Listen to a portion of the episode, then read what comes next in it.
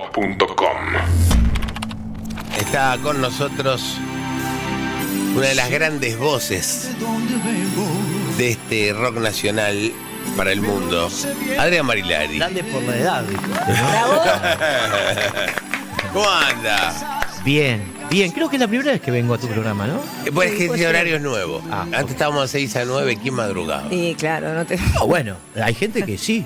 No, vinieron un par de rockeros Ah, no, madrugados. eso sí, no, obviamente que no iba a venir a esa Bueno, Adrián, qué inquieto que sos, ¿eh? La verdad, uno va repasando tu carrera y no te quedas quieto. Eso mm, me ayudó mucho a, a- a lograr cosas, la inquietud, ¿no? Digamos, por eso digo, si en este, en este métier tenés que estar todo el tiempo así porque te quedaste un ratito y te pasan por arriba. Te pasan por arriba. te- el, el miedo a ser olvidado, ¿no? No, no, no, no. Hay canciones olvidado, no. tuyas que so- van a sonar siempre. Lo que pasa es que uno hace una carrera y la carrera hay que sostenerla. ¿Y cómo la sostenés? ¿En base a qué? A hacer cosas todo el tiempo. Claro. Aparte porque me gusta, no es por una obsesión. ¿Cómo haces para manejar tu agenda anual? Digamos, cuando tenés este, esta rata blanca y estás Barilari, a- solista, al que le das muchísima importancia también, digamos. Porque yo ya sé las fechas que va a ser Rata Blanca de acá a mitad de año, Ah, lo, lo que vamos a ocupar y lo que queda libre, yo trato de manejar fechas acorde a lo que se puede. Tampoco a veces uno, porque vos las fechas las manejás con tiempo, con anticipación. Claro. claro. Entonces, bueno, como estos dos meses, digamos, de este primer año fueron complejos, yo mayormente enero y febrero estoy laburando. Ah. Costa, lo que sea. Pero bueno, este año, digamos que se, se complicó. Y creo que es la primera vez en muchos años que no hago nada en enero-febrero. Contalo, contalo, es interesante, Bárbara. Y bueno, porque. Digo, al, al- al contexto del, eh, del país, de la Sí, música, es digamos. Eso, es eso. La, la- la gente eh, con el cambio de gobierno eh, m- m- frenó todo, digamos. Hay gente que dijo, para, para, vamos a ver qué pasa. No, no, no podemos saber qué va a pasar. Con todo lo que estaba pasando en la costa, que los alquileres, que la gente iba, que no iba, todo el mundo paró, dijo. Antes la costa era una oportunidad. Antes hacían vos ya costa- programabas con un año de anticipación hacer eh, 10 shows en la costa. Claro. Porque sabías que había un- lugares que la gente iba a ocupar y, y tenías un, un promedio de gente que- que sabías que te podía funcionar. Claro. Este año, como algo novedoso, digamos, a- mi manager me dijo, mira, la verdad es que no tengo pedidos. ¿Sí? Puede que haya- a mucha gente le haya sucedido que sí, en mi caso no. En el caso de Rata Blanca esperamos a marzo, que vamos a arrancar en marzo, a mediados de marzo. Sí. Eh, pero digamos que se nota una recesión, por lo menos en los ar- a, mi caso. Mm. Sí, como sí, sí, artista, sí, sí, sí, sí.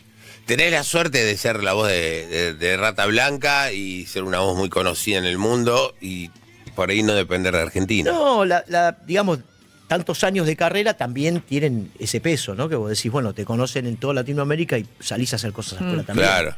Te llaman, te convocan, te invitan, eh, vas a hacer shows, haces giras. Pero preocupa también el hecho de que uno está acostumbrado a girar por el país. O sea, Claro. la gi- El, el público te dice, che, ¿cuándo vienen a Neuquén? ¿Cuándo vienen a Jujuy? Eh, eh, no es fácil armar una gira, vos sabés, en un país grande, con miles de kilómetros Sí, sí, sí. donde hoy si tenés que tomar un avión no sabes si irte en bus, irte en avión, el tren no, porque no hay. Es complicado, o sea, tenés que hacer números muy finos para no quedar culo para arriba, ponele, y que la gente concurra, que se entere, la prensa. Bueno, vos sabés cómo es, ¿no? O sea, Sí, sí, ahí sí, la sí. gente cree que vos decís voy y vas. Y no es tan así. No, no Hay que es tan armar así. la historia, ¿no? Para nada, para nada. Che, ¿cuándo te diste cuenta que era cantante? ¿A qué edad? Eh, como, digamos, darme cuenta yo que iba a ser De que tenías cantante. un registro que era No, can- superi- cantaba de los cinco años yo. Y- y mis Pero viejos- cantaba más grave, así. Yo la voz de pito tenía, imagínate, insoportable. Yo, sí, supongo, no hay registros de eso, pero sí. ¿Qué Porque, cantabas? Eh, ¿Qué cantabas? a ver, yo creo que por- desde que me contaba mi viejo, mi vieja me decía que yo a los cinco años ya cantaba, tenía, podía afinar, cantaba canciones. Y mi tío, que, que me escuchaba, aprovecha esa parte, mi tío era bandoneonista, entonces Ah. me hacía escuchar tango. En casa se escuchaba tango en esa época, te hablo del 74, 75 Claro. y se escuchaba tango, la marcha peronista, todo el día. O sea, mis viejos eran peronistas de la primera época. Y yo me hacían cantar de todo, incluso la marcha peronista. porque Para mí era un juego. angustia. Ya, no, sí, ven, insoportable ven. el tipo. Y para mí era un eh. Porque- juego si yo no sabía lo que estaba cantando, imagínate. Porque el tango es como que tiene un registro más grave de los tonos Claro, graves. pero me Y- hacían aprender la letra y me hacían cantar arriba de las guitarras de, de un tal Verón, que tenía un trío de guitarras. En esa época grababan discos, discos de vinilo que había algunos. Mi, vie- mi tío tenía discos de pasta. Qué viejo que soy, boludo. Está bien, bueno, pero. Bueno, y me hacían cantar arriba de los discos. Y yo Sí. se ve que cantaba, andás a ver que cantaba. Lo que sí era afinado, evidentemente. Y, y después, eh, con los años en la adolescencia, mi vieja me empezó a anotar en programas de televisión. Nene, vos tenés que cantar. No me diga, ¿qué ¿De dónde programa fuiste? fuiste? Me llevó a todos. Canta A todos. Eh, niño en ese momento. No, te hablo Ah. de Roberto Galán. Si lo sabe ahí, Cante. güey, Si lo sabe eh, Cante. a Sí. ver. Me llevó como cinco veces, ¿eh? Y en esa época te elegían a dedo en la tribuna. Vos estás en la tribuna y el productor decía vos, vos y vos. Qué y yo bullying. estaba así. No quería saber. Me escondía y mi vieja me decía, levántate, levántate, mostrate, que te vean. Y yo, nada, ¿viste? No quería saber nada. Me acuerdo que en esa época lo vi ganar a Guillermito Fernández. Ah, mira, esa estaba ahí, ganó en, Sarmito. él ganó en, en lo de Galán. eh, y después este, otros canales así con de, de- de concursos que sí ya más adolescente fui y canté y, y- y me presenté porque yo... ¿Y cómo te fue con Roberto cuando te presentó? Porque Roberto No, que era... nunca me eligieron. Ah, Nunca. no, mi, vieja, cantaste. mi vieja me llevaba, pero nunca me eligieron. O sea, yo zafé, zafé- Era como, viste, la- que te, pase- te pongan al frente a, a sa- a dar la, la lección. Yo no quería Sí. saber nada, me da mucha vergüenza. Y después, sí, de más adolescente, este, fui a un programa en Canal 9, me acuerdo que estaba Leonardo Simon. sí. El gran Leonardo- Finalísima, ¿no era? Ah, no, El eh, an- ahora anterior. No me voy a acordar el nombre. Y fui dos veces, gané la primera ronda, la segunda perdí. Y canté un tema, eh, El Mundo, de, de la creo que era de Diango. Porque yo iba con un tema de Sergio Denis a cantar y. ¿Cuál, Pancho- cuál tenías de Denis? No me acuerdo. Pancho Nolé, que era el director de la orquesta, pues se tocaba en vivo. Ah, claro, Panchito claro, Nolé. claro. Eh, cuando me escuchó dijo, no, pibe, vos vas a cantar esto. Pum. Y me dio la letra de El Mundo. El mundo que no ha parado ni un momento. Yo dije, ¿y si yo no la sé la canción? Y bueno, y, y canté y, y la segunda ronda perdí. Me ganó alguien que era el dueño de una cantina en la Te boca. aprendiste una canción en el momento, o sea que no sabías ni la En el melodía. momento, en el momento te la daban y decían ellos, porque qué pasaba? Por ahí vos ibas con una canción que ellos no tenían anotada en la partitura. Ah. Claro. Y a lo de ¿Eh? Roberto Galán, ¿qué tenías preparado para cantar? No me acuerdo. Me estás hablando de hace No, no, lo estamos Pero ahí llevando era muy también atrás. con orquesta 19 en años. vivo. Con, Era en vivo con también. Músicos en vivo Sí. también. Sí, sí, todo en vivo, sí. Nah, Pero lo eso, de eso de Galán- cantar lo que la melodía que no sabes es una cosa terrible, que tu debut sea ese. Bueno, hoy el tiempo dio revancha, Pero ¿qué ¿no? pasa? Eso era Pero también eso un te- aprendizaje. claro. Yo siempre digo que es un aprendizaje. Después, a la distancia, vos mirás para atrás y decís, pucha, ¿no? La- Las, cosas que tuve que hacer para. Gracias a Dios que las hice porque todo eso me sirvió para algo. ¿no? A mí me contaba Divina Gloria, que no toca botón, el sketch de Álvarez y Borges. eh, era ella la que le tiraba siempre el último tema de rock que estaba toda la semana. Entonces decía, Claro. Ah, eh, que, que Olmedo hacía. ah, estoy verde, no me dejan salir. Ella le daba la melodía, ¿no? Y entraba el negro y decía, estoy verde, no me dejan salir. cualquiera. ¡Ah! Claro. cualquiera tiraba Olmedo, tiraba cualquiera. Nada que ver. Pero Nada bueno, que ver. es, todo eso es. Hoy te digo, de verdad fue un aprendizaje. Todo, ¿no? Y los agudos, la primera banda de rock de tu vida, así que vos decís, ah, quiero hacer esto. cuando tuve, yo ensayaba para, para hacer canciones y tocar en algún bar con una banda y hacíamos temas populares, ¿no? Que es lo que realmente hago hoy con Canción También, Dorada. es verdad. Mirá la vuelta de la vida. Y una vez se probé un guitarrista de Lugano, yo vivía en Lugano, eh, eh, y vino a tocar y se vino con una guitarra, no me acuerdo si era una SG, una Gibson, tremenda. Y el chabón me escuchó y dijo, che, loco, vos tenés que cantar esto. Y empezó a tocar humo sobre el agua. Y yo me puse a zapar con él. Y nos miramos los dos y dijimos, ¿sabes que sí? Y ahí empezamos a hacer un poco de Deep Purple, un poco de, de Judas Priest. Y salió otra cosa, digamos, empezó a salir otra Claro, cosa. pero había que Año llegar a esos- 82, 80 y Mm. pico, no me acuerdo cuánto era. Y nada, y de ahí empecé a tener un montón de bandas de rock, del barrio, ¿no? Yo tenía bandas de barrio. ¿Nombres de las bandas, te acordás? Topos urbanos, o topos uranos, no me acuerdo. Rompecabezas, eh, Días de Gloria, eh, eh, ay, un montón más. Que no me acuerdo. Vietnam, una que se llamaba Vietnam, que era muy pesada en esa época, sonaba muy mal. Con ustedes, Vietnam. No, no, sab- nunca, nunca hicimos nada. O sea, era No ensayar, tocaban ensayar, en ningún ensayar. bar así, no. Con rompecabezas sí, sí, con Julio Soto, un gran violero. Este, y se- había cosas que se hacían muy bien, porque era esta cuna, ¿no? Claro. La cuna de Par. Claro, Richie Blackmore. Íbamos a Eh. tocar a bares en Flores, en, en Saavedra, nos corría la policía, todo madre. Y había un público. Y había un público que era re metal, que en esa época era la. Aparte el metal en esa época era medio perseguido. Y pues fíjate Estaba mal que visto. estaba Papo en esa época, Papo Blues, ¿no? O sea, estamos hablando de cuando Papo Sí. tocaba esos discos, ¿no? Que, era- Claro, claro. que no se podía tocar en un teatro. Todavía no es el papo de Riff B8, No, no, que ahí- no, ahí, era se Papo compli- ahí Blue, que sí después- estaba más jodido el tema. de- Claro, después ya se puso más complicado, pero era difícil salir a tocar, porque no te daban, los, los bares no, no te querían, viste, por la gente que iba. por- A nosotros con Rata en una época, al principio no nos daban teatros. Pero Rata empieza haciendo una banda de teatro, yo me acuerdo. Sí, porque la idea era esa, hacer una banda a nivel competitivo, este, que tuviera una puesta en escena, o sea, salir bien, con todo. No era salir y tocar a ver qué onda. No, estaba preparado, armado para que salieran de entrada, que fue el primero que yo no estuve, que estaba Saúl, Saul Blanche, en Luz y Fuerza, sí, en el Luz y Fuerza. claro. Yo eh. ya tenía una puesta en escena, o sea. ¿Y vos cómo caes en Rata Blanca? Porque Saúl no, no podía grabar el segundo disco por problemas personales, y yo estaba en el mismo circuito. Digamos, yo tenía bandas de rock que hacían el Y mismo vos circuito. tenías ahí a la par otra banda ahí dando vueltas. Yo tenía dos o tres bandas, dábamos vuelta y tocábamos en todos los bares de Flores. ¿sabés? Tenía dos o tres bandas para tener más shows, por Era, semana. era colarse en todos los lugares. o sea, era Es lo la me misma gustaba que me hacer. dice Moyo. Pegar afiches. Que hacían sumo, Hurling and Reggae Era- Band, era- Sumito. Era la rebeldía de tocar. ¿no? Claro. Yo tengo una banda, quiero tocar. ¿Y qué, qué pasaba? Nos cruzábamos. Nos cruzábamos, con los músicos nos cruzábamos. en la Sí, se conocen todos. Y cuando surge lo de Saúl, me empiezan a llamar por teléfono un amigo en común, que tenía Walter, que tenía yo, y hizo todo el, el rock, el cruce, y Walter me llamó un par de veces, y, y bueno, nos juntamos, charlamos, y nos pusimos de acuerdo para ver qué onda, ¿no? Y el a ver qué onda fue grabar el segundo disco. El segundo disco que, que Magos y tiene, Espadas. tiene pocos temas, siete temas, tiene Sí, ocho. me acuerdo que Mujer Amante entró en ese disco porque era corto.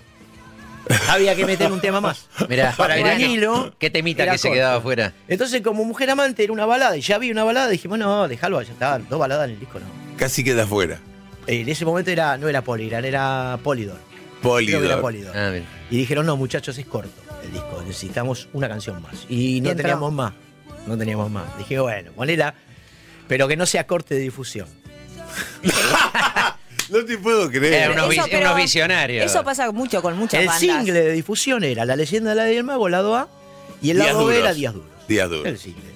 Claro, me Pero acuerdo. aparte no, me acuerdo. no, era una historia. Se repite la historia. Mateos tira para arriba, es el último tema del disco. Le dicen, ¿Viste Este vos? un tema más, Miguel, un tema más. Ay, ¿cu- ¿Cuánto tiempo tengo? Mediodía. Yo no tengo lo que vos tenés. Qué locura eso. no Virus busco. en el avión. Le dicen, che, siete temas tienen, los estamos llevando a grabar en Nueva York. Sí, sí, sí. Así. Y, y en el avión, en el avión, Marcelo Moura hace luna de miel en la mano. Luna de- Luna de miel sale en un avión. O Qué sea, es el locura. milagro del. Habría que hacer un disco que Digo, sea los hits Te milagrosos. convenía Si hacer empezás a pocos buscar- temas y que te sobre espacio entonces. en Sí, esa pero época. aparte lo loco era que este tema duraba seis minutos y no te lo pasaban entero en la radio. ¿Entendés? Era un tema Claro. también, ¿no? Claro. Hacía tema. La leyenda del mago te la cortaban a la mitad. Claro. O sea, Imagínate que la radio te decía, no es muy largo el tema, pero muchachos, pónganse de acuerdo. Ariel Bueno. Vergara en la guitarra. Arielito, gracias. Tenemos música para. No sé si está Bien. afinado, no sé. Ya, ya lo chequeé ahí. ¿Chequeaste? Chequeamos ¿Está bien. afinado? Bambalina. ¿Y qué vamos a hacer con una guitarra y una voz nosotros? acá? Por mucho no- Eh, pero, eh, los artistas buenos se la bancan así, decía Luca Proda. Poneme, ¿qué- ¿cómo se llama el sonidista? Acá tenemos a Guido, Guido Almirón. Bueno, y Guido, poné un delay, me a la voz algo, que- a esta hora. Ahí está, mirá qué lindo. Bueno, Mirá. vamos a contar lo siguiente, ¿no? Que Adrián está presentando Canciones Doradas 2 y está tocando por los barrios. Un milagro, realmente. Está, es un placer que te puede dar. Morón, por Canning, ahora en marzo, es todo en marzo. En el Centro Cultural San Isidro hay una actuación el 9 de marzo en La Trastienda, qué lindo. Linda la trastienda. 10 de marzo en el Teatro Gran Pilar, Canciones Doradas 2024, de la que hemos tenido ya un, un adelanto con el Está- tema de Gary Moore. eh, claro, hicimos el tema de Gary Moore. eh, ahora el 29 de febrero sale una de Kiss. eh, rock and roll toda la noche. Ah, eh, ah, te va a quedar bien. ¿no? con- es, muy, es muy divertido. eh, a mí me resulta muy divertido. Ese rock fiesteo, sí, Y la gente lo disfruta mucho. Es, eh, claro. muy- es- es increíble lo que sucede cuando vos cantás canciones que la gente las lleva metidas en el cuerpo, ¿no? O sea, Sí, más allá sí. de los éxitos que uno pueda tener y de los shows que uno haga, eh, de, la potencia, de todo lo que hacemos que pasa en Rata, ¿no? Tenemos un show que te, que te aplasta, ¿no? Y vos decís, ¡fua! ¿Cómo suena esto? Lo otro es eh, la alegría de la gente cuando empieza la canción. Bueno, estamos con Adrián Marilari en vivo.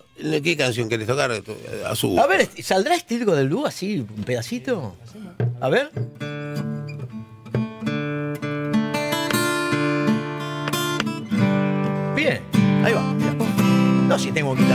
Ariel Vergara, señores.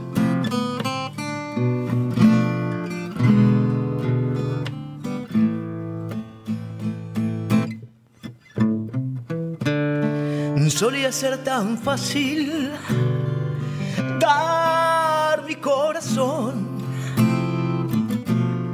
pero equivoqué el camino y pagué caro el error. Comprendí que aquel amor no era de confiar y tuve que aprender una y otra vez. Hace tanto, hace tanto tiempo atrás, pero aún, aún tengo blues para ti. Impresionante. Muy bueno. Qué cosa que el blues siempre tiene que nombrar al blues en la letra, ¿no? Eh, sí, es verdad. Este es el blues Porque de la Santa Fe. palabra blues Sí. eh, eh, encaja bien. Encaja bien. Porque si no decís sentimiento, blues es un sentimiento, ¿no? Totalmente. Sería lo, Aún lo que para el tengo reggaetón sentimientos. sería Bueno. la palabra mami en el reggaetón, en el blues es blues. Mamá de Es así, es Mamá eh, así. de- Algo así sería, eh, ¿no? Escucha, eh, estaba pensando tu carrera solista, ¿no? Donde vos tenés varios vertientes por tu carrera solista, porque probaste con el. Hiciste tango, hiciste música pesada, Sí. o sea, con composiciones propias. Y las canciones doradas, digamos, yo digo, te, te- te salís de un universo de canciones que cómo llegás a la elección, digamos. Cuando puede aparecer Bon Jovi, puede aparecer Gary Moore, Sí, eh, YouTube. bueno, si volvemos para atrás, me preguntabas antes, yo escuchaba los discos, los singles, y me acuerdo que tenía un disco de Tom Jones, eh, un single. Sí. No me acuerdo el lado B, el lado A era Dalila. Y yo lo escuchaba porque él lo cantaba en español. Mirá, escuchá. A ver. Vi que brillaba una luz en la noche estrellada. Bueno, él tenía la versión en español. Y yo me volvía loco. Tenía 13 años, escuchaba esto y decía, ¿de dónde salió este tipo? Y acá dice, escucha.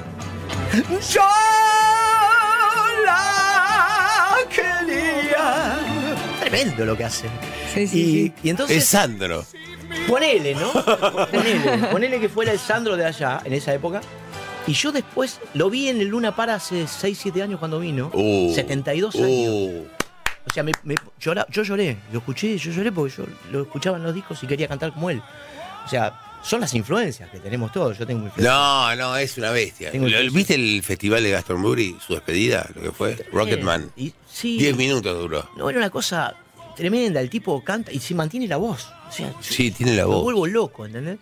Y, esa es la Y vieja vos escuela. también, vos también tenés la voz. Es la vieja Sí. escuela, digamos. Lo- Me parece que, que antes había que cantar de verdad para ser cantante, digo, ¿no? No, es- Ah, muy bien, está muy no, bien. está no, muy no, bien. no podía cualquier tipo ponerse a cantar. hoy- ¿viste? hoy se van todos hoy, temas. hoy agarramos el autotune, sarandanga. Igual hay algunos que con autotune igual cantan Sí, no, mal bueno, también. es así, lamentablemente. sí. Entonces yo tenía a Tom Jones como el- así, de cabecera.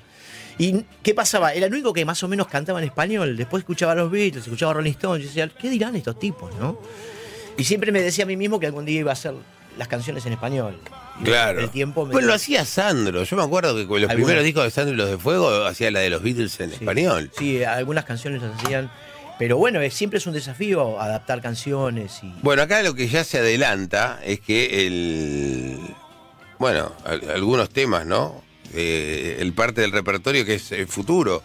Eh, Queen. Hay que No, Queen- animarse a Freddie Mercury. Queen lo. Sí, eh, grabé Love My Life en el primer disco, que, que fue el más difícil para mí porque era un desafío hacerlo. Ah, entonces te pido ese. Eh, no. No, ¿Te acordás de lo un pedacito? Cuando te vas, cuando te vas se duerme un sueño de amor que nunca muere cuando no piensas en mí. Bueno, hay que hacer voz de cabeza. Bueno, eso es un fenómeno. Para, dame más. Haceme un- ha- ¿Me haces un zapping? Por canción de Dorapa, así. De aquí, de a 20 Eh, segundos. eh, de- eh, ponele, tirame una, cualquiera, la que quieras. Rock and Roll and Night, dale, vos. no sé. Te sale tan, fo- tan natural. Lo sueltas todo y lo quiero ya.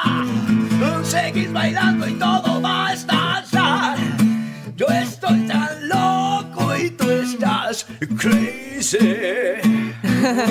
Tú dices que una vuelta vas a dar. Cuando la fiesta acaba de empezar, me vuelvo loco cuando enloquece. Mm, Y todos gritan, todos lo saben. Jeje. Y el estribillo tremendo. Ah, rock and roll quiero bailar y fiesta al amanecer. Esa letra que. Muy ¡Qué bien. grande! ¡Qué Y eh, grande! Bueno. este, sale, este corte sale el 29. El 29. Ok. Primero de marzo, Teatro de Morón. 2 de marzo, Teatro de Canning. 8 de marzo, Centro Cultural San Isidro. 9 de marzo, La Trastienda. ¿eh? 10 de marzo, Teatro Gran Pilar. Este gran artista que nos visitó. ¿eh? Y le agradecemos muchísimo ¿eh? compartir su arte y sus palabras. Y bueno, buen gracias, año, che. Gracias a Ariel que se vino, se levantó, se vino hasta acá, la Loma del Bien, Tuje. y- Fenómeno. Para hacer esto. Nada más que esto.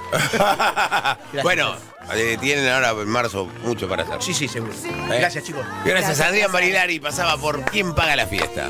fmrockandpop.com. Conectate.